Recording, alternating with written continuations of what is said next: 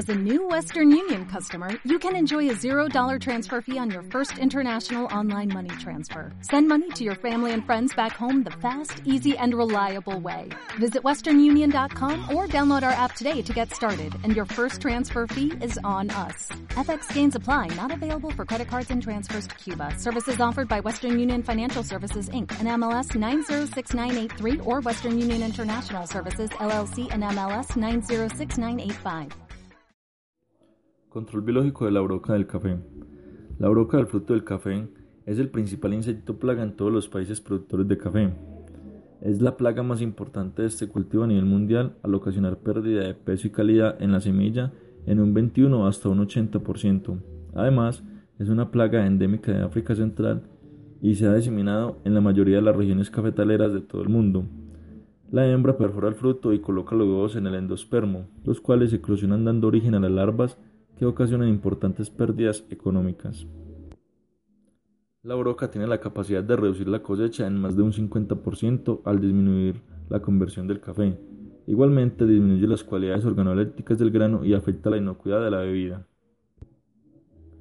Al, al analizar el daño que este insecto hace al café, su biología y comportamiento de ataque, es fácil deducir que las labores agronómicas del cultivo, especialmente la cosecha, desempeñan un papel importante en la reducción de poblaciones de esta plaga. Estas denominadas labores práctica de control cultural contribuyen el 80% del éxito en el control de la broca. Dicho control está sustentado en las prácticas encaminadas a minimizar la disponibilidad de alimento y refugio de la plaga y modificar las condiciones favorables para la reproducción de la broca. La incidencia de la broca está directamente relacionada con la mayor o menor cantidad de frutos dejados en el árbol. A medida que aumenta la edad del cafetal, se nota la tendencia al incremento de la cantidad de frutos sin cosechar. La recolección periódica reduce considerablemente los porcentajes de frutos perforados, pero presenta la desventaja de ocupar mucha mano de obra, lo que a su vez incrementa los costos de producción. El uso indiscriminado de plaguicidas para el control de la broca solo se debe llevar a cabo como último recurso cuando técnicamente se requiera o se justifique, debido a los niveles de infestación, niveles de infestación, en forma localizada, en el tiempo apropiado de ataque de la broca y con la tecnología de dispersión recomendada. En los cafetales, debido a las variaciones climáticas, la dinámica de la broca es igualmente variable, siendo favorecido su crecimiento por los tiempos de sequía, en los cuales el ciclo de vida de la broca es más corto y por tanto se produce más rápido. El control de la broca del café debe ser enfocado a través de un manejo integrado, pero para que éste sea eficiente y económicamente deben de comprenderse a fondo todos los factores que componen el ecosistema cafetalero y sus múltiples interacciones. Es impredecible conocer la fenología del cultivo en las diferentes las diferentes zonas, especialmente lo relacionado con las épocas de floración y por tanto la edad de los frutos, a la cual son susceptibles para ser atacados por la broca. Es necesario conocer la biología y hábitos de producción de la broca para poder determinar los momentos de mayor susceptibilidad de la plaga con respecto a las prácticas o herramientas de control existentes, manteniendo la broca a nivel en un nivel de daño de que no afecte el rendimiento de la producción y en equilibrio con el medio ambiente. Actualmente se sabe que el uso de agentes de control biológico integrados con la destrucción de frutos infestados, estrategia que ha sido denominada manejo integrado de la broca, ofrecen una importante reducción en los porcentajes de infestación en campo. Los hongos entomopatógenos, es decir, microorganismos que atacan insectos y ácaros, juegan un rol importante dentro de la biodiversidad pues a partir de ellos se obtienen productos biológicos llamados bioinsecticidas, que son utilizados para controlar los insectos plaga en los cultivos. Entre los hongos entomopatógenos tenemos el Bauberia baciana, como una alternativa amigable desde el punto de vista ambiental para el control de insectos. En el caso del ecosistema cafetalero, Bauberia baciana juega un papel importante en el control de la broca del café, la hipotenemos hampei, Experimentos llevados a cabo en cafetales de Venezuela han demostrado que el control del insecto en campo en plantaciones comerciales es posible empleando dosis de 1 por 10 10-12 esporas por árbol. las cuales causan un 70 a 80% de mortalidad en los insectos.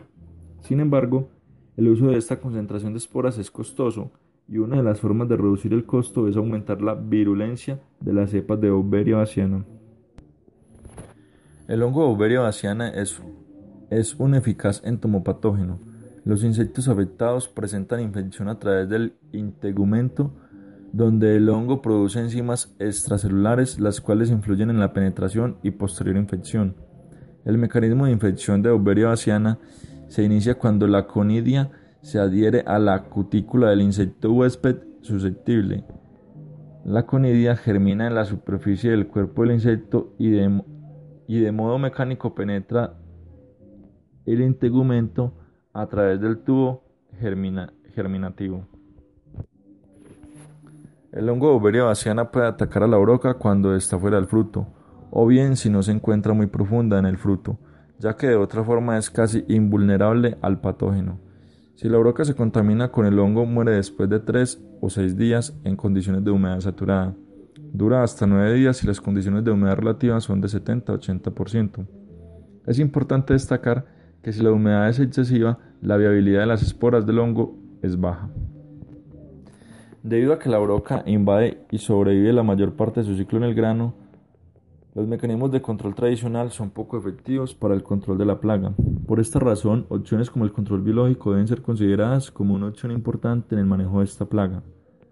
La acción de los controladores biológicos de la broca depende de muchos factores, entre ellos las condiciones microclimáticas de la plantación, el uso de plaguicidas sintéticos y condiciones apropiadas de ambiente que favorezcan la sobrevivencia y desarrollo de estos organismos como la disponibilidad de flores para alimentación de avispas y la calidad del suelo que permita la permanencia y viabilidad de hongos entomopatógenos. Estas condiciones se deben considerar antes de realizar una recomendación técnica, o bien antes de introducir una especie con fines de controlador, ya que dispondrán en buena parte del éxito o fracaso de la medida del control de la broca. El éxito en el manejo y control de la broca del café depende por tanto de la acción conjunta entre una buena asesoría técnica, el desarrollo de las medidas de control preventivas por parte del productor y la investigación de alternativas viables en la producción y liberación de controladores biológicos. Todo esto con el objetivo primordial de disminuir el impacto de esta plaga y daños que provoca la hipotenemos hampei antes, durante y después de la cosecha de café.